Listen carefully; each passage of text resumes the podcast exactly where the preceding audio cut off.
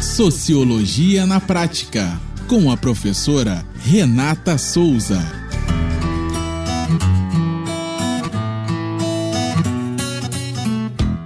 Olá, pessoas. Eu sou a professora Renata Souza e esse é mais um podcast do Sociologia na Prática.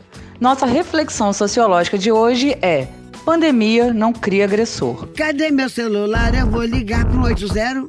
Vou entregar teu nome e explicar meu endereço. Aqui você não entra mais, eu digo que não te conheço.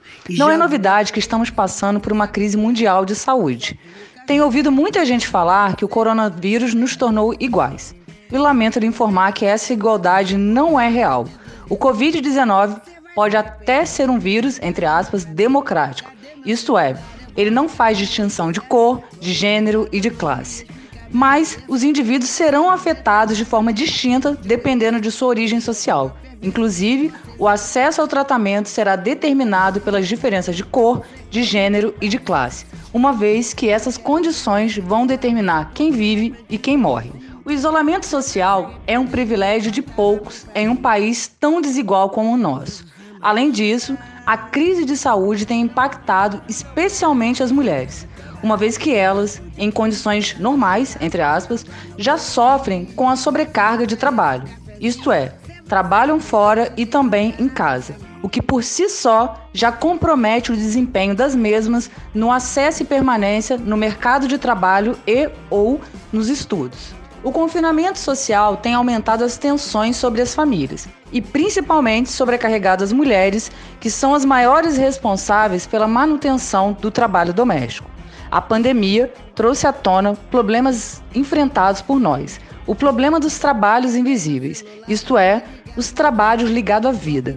Pois além do home office, que a maioria de nós está fazendo, ainda precisamos tomar conta dos estudos dos filhos, cuidar dos mesmos em tempo integral fazer todo o serviço doméstico e manter a casa tranquila para que o companheiro possa fazer seu home office. Obviamente, o coronavírus trará consequências negativas para a vida de todo o planeta.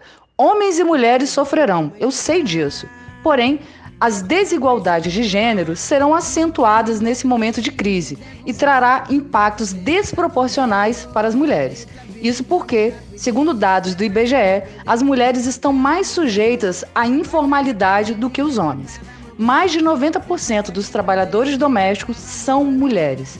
Logo, com a pandemia, não estão podendo trabalhar, o que aumenta a dependência financeira e a pauperização das mesmas.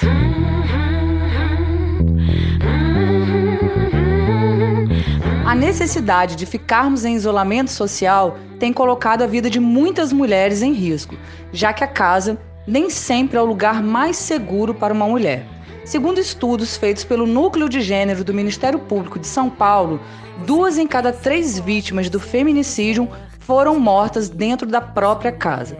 Feminicídio, para quem não sabe, é o homicídio doloso quando o agressor tem a intenção de matar praticado contra a mulher por razões das condições de sexo feminino. O crime envolve violência doméstica e familiar e ainda o menosprezo ou discriminação à condição de mulher. Semana passada, ouvi a seguinte frase: pandemia não cria agressor, proferida pela advogada Camila Carino em uma live sobre a Lei Maria da Penha.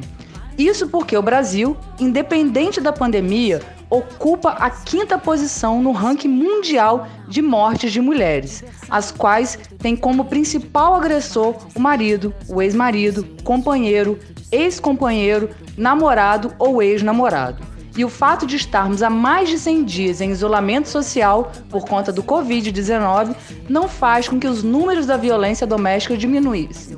Independentemente da pandemia, as delegacias continuam abertas 24 horas é possível fazer o boletim de ocorrência online ou por telefone.